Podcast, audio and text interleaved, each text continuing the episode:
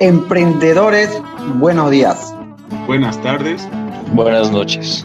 Desde donde quiera que nos estés escuchando, te damos la bienvenida al podcast Hablemos de Estrategia. En este podcast vamos a aprender, a dialogar y a debatir respecto a teoría y herramientas estratégicas de actualidad. Te servirán para tu negocio, emprendimiento o para el día a día de la empresa en la que estés trabajando. Esperamos que este podcast te sea de ayuda y que aprendas un montón.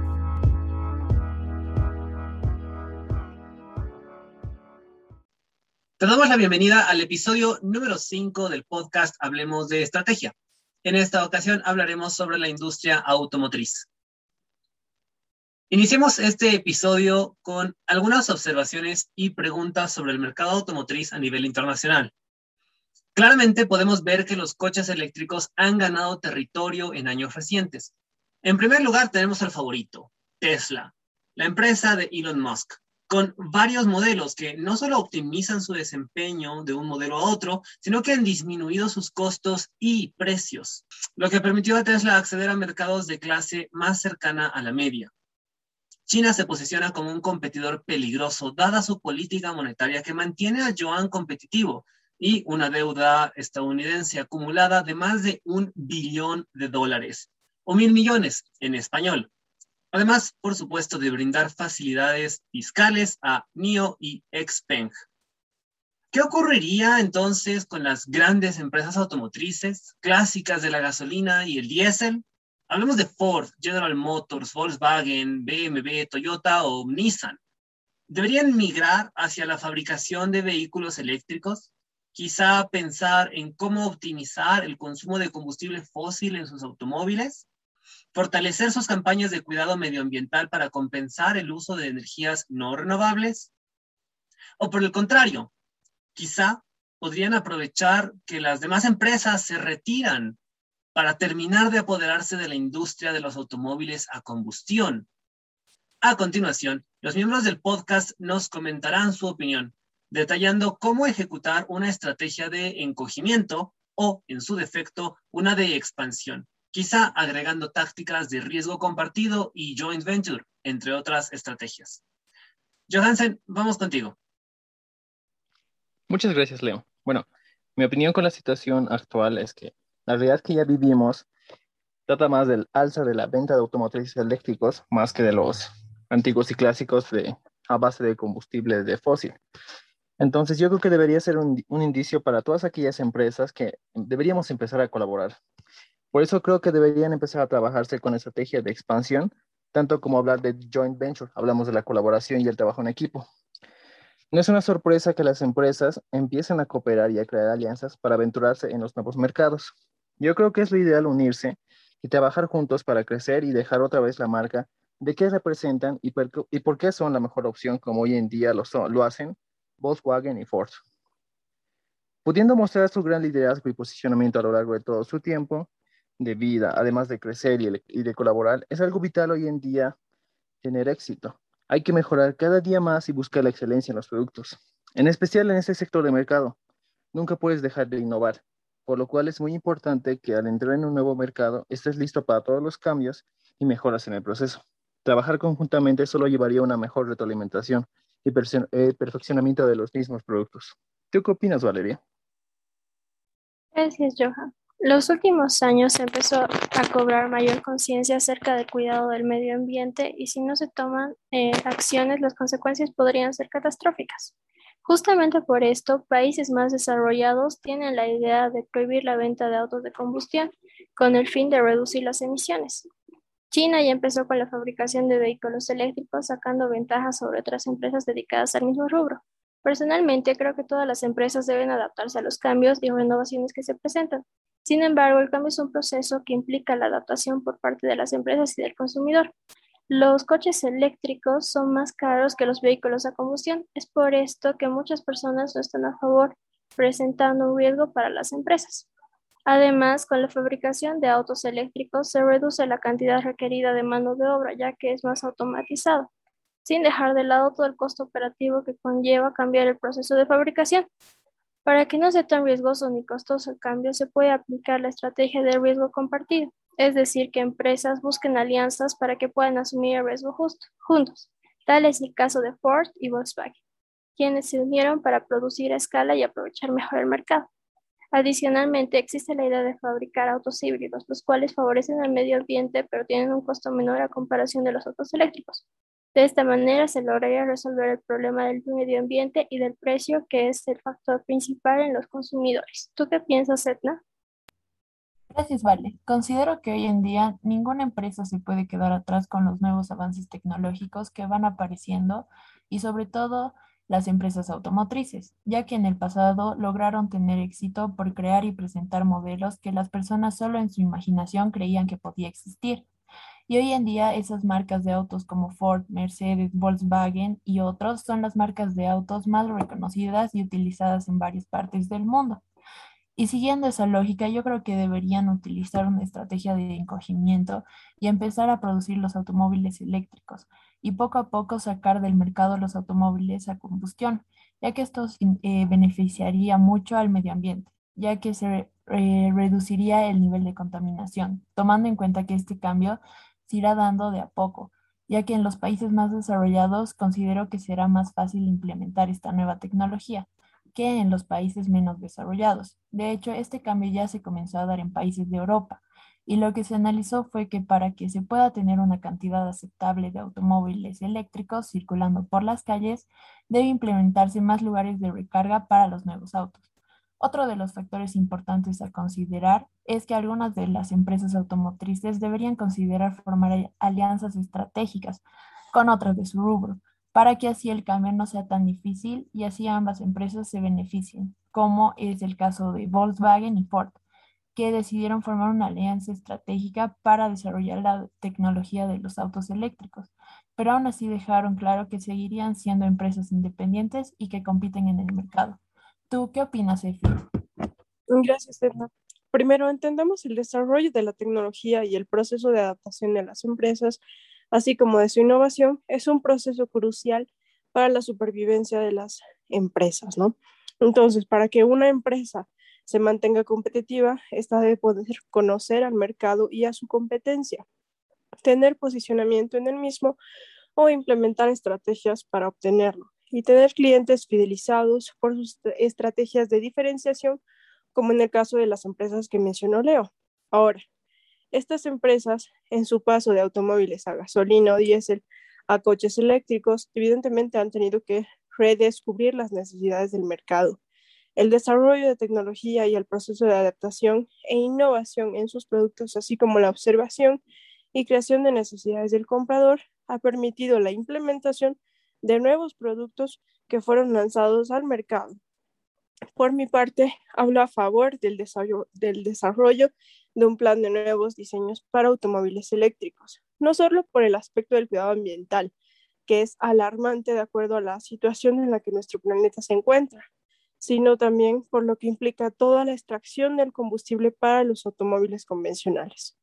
Un claro ejemplo del uso de, de una estrategia de expansión y joint venture es BMW, que optó por una alianza estratégica con Daimler, una empresa china de vehículos que ambas implementaron modelos eléctricos y si bien en un principio estaban destinados a un segmento de mercado con alto poder adquisitivo, hoy presentan nuevos modelos para segmentos con precios más asequibles.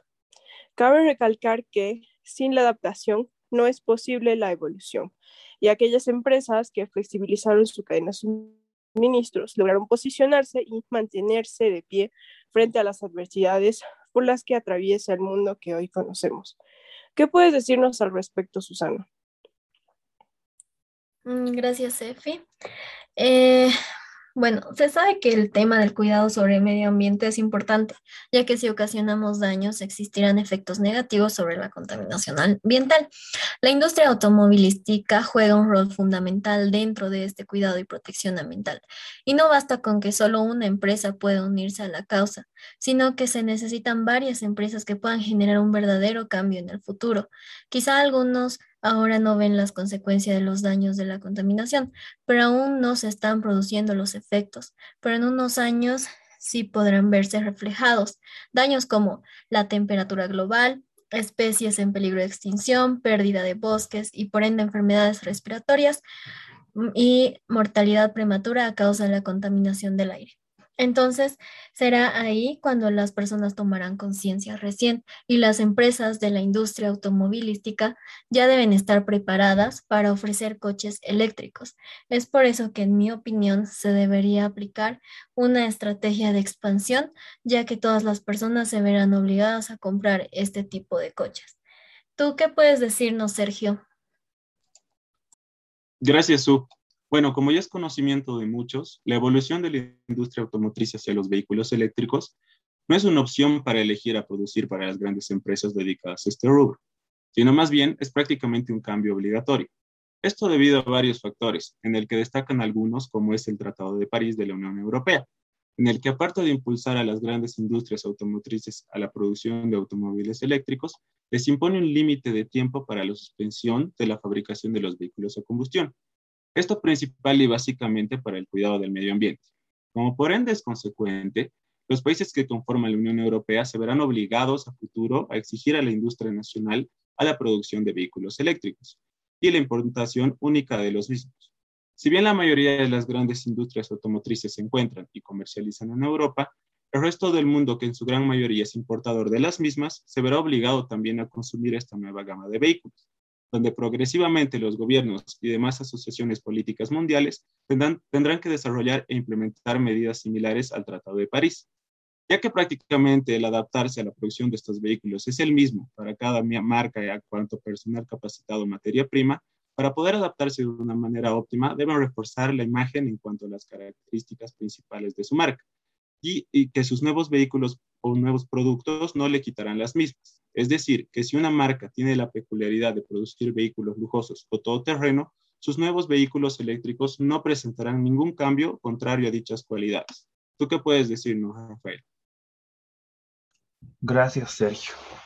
Eh, yo pienso que estas grandes empresas clásicas de la gasolina y el diésel van a tener que evolucionar a la tecnología eléctrica, si no es que ya lo hicieron. Esta tecnología puede reemplazar a la fuente fósil en la industria automotriz, dado que hoy en día eh, está mejor desarrollada y es capaz de ofrecer los mismos beneficios que la gasolina. También tendría un impacto positivo en los ámbitos económicos, sociales y ambientales, y sobre todo generaría una independencia de las fuentes fósiles que son limitados. Este caso tiene que ser, eh, este cambio tiene que ser gradual, debido a que el uso de un automóvil eléctrico puede ser un cambio repentino para los usuarios. Sin embargo, existen otros aspectos a tomar en cuenta, como la modificación de leyes dependiendo del país. Mm, un sector que no podrá reemplazar la tecnología eléctrica en un futuro próximo es la maquinaria agrícola y vehículos de gran tamaño, lo que implica que marcas como Volvo o CAT tengan casi asegurado su nicho de mercado. Si bien tenemos que Tesla ha incursionado en la fabricación de camiones, todavía está un poco lejos de brindar el mismo rendimiento de marcas mejor posicionadas. Es por esta razón que varios fabricantes todavía están experimentando en el sector, pero a largo plazo el futuro y la innovación se ve que está en, esta tecnología. ¿Y tú qué podrías decirnos al respecto, Sebastián? Eh, gracias, Rafael. Eh, el tema de la producción de autos tiene muchos puntos a favor y en contra.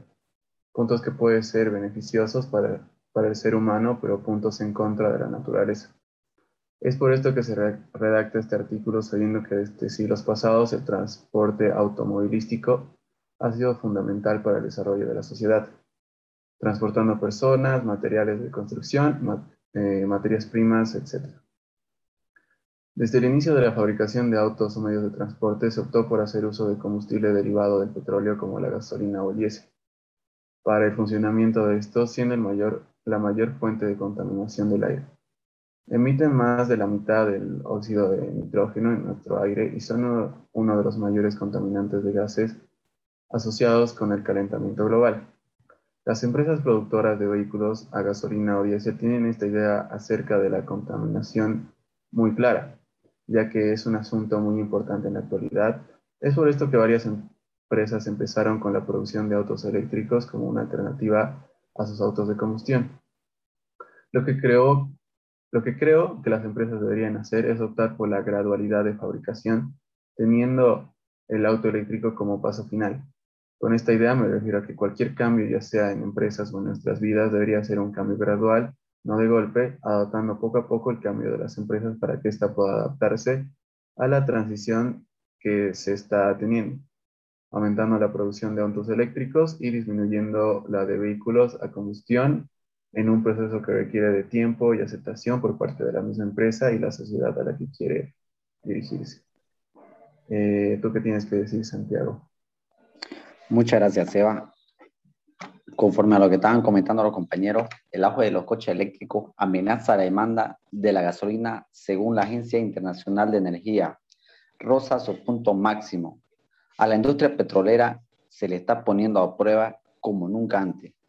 Es una de las principales conclusiones a las que ha llegado la Agencia Internacional de Energía, AIE, por sus siglas en inglés, en su último informe en el que se destaca que aunque la demanda mundial de petróleo seguirá aumentando cada año hasta 2026, puede que estemos cerca del temido peak oil. La demanda de petróleo se ha recuperado. Los mercados mundiales de petróleo se han recuperado del batacazo que supuso el confinamiento masivo en 2020, pero aún enfrentan un alto grado de incertidumbre. De aquí a 2026 se estima que la demanda de petróleo aumentará a 104 millones de barriles por día, a un 4% más que en el año 2019. Asia se sitúa a la cabeza de este crecimiento a nivel mundial. En este escenario, el sector espera que la vacuna sea el antídoto contra la escasez de la demanda y a medida que disminuyan los contagios, aumentan los viajes por mar, tierra y aire. Por esta tendencia, no implica que va a durar, sino se implementan políticas encaminadas hacia el fin del uso de combustibles fósiles, como ha hecho Reino Unido con la prohibición de vender a partir de 2030 vehículos equipados con motores de combustión. De acuerdo a estimaciones a mediano plazo de la AIE, el pronóstico de la demanda mundial de petróleo ha bajado, y pero podría alcanzar su punto máximo antes de lo que se pensaba.